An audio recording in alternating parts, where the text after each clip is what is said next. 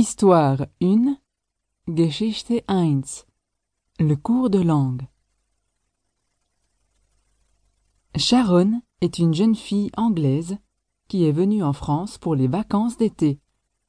Elle habite chez son amie Clémentine Marais.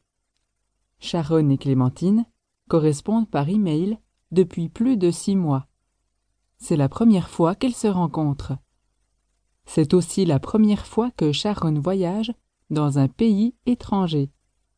Elle a un peu peur, mais tout se passe très bien.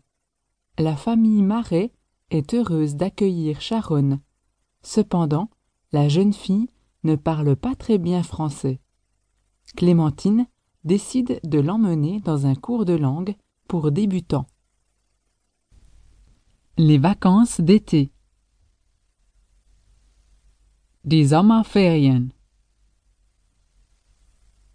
Les vacances d'été. Habite. Wohnen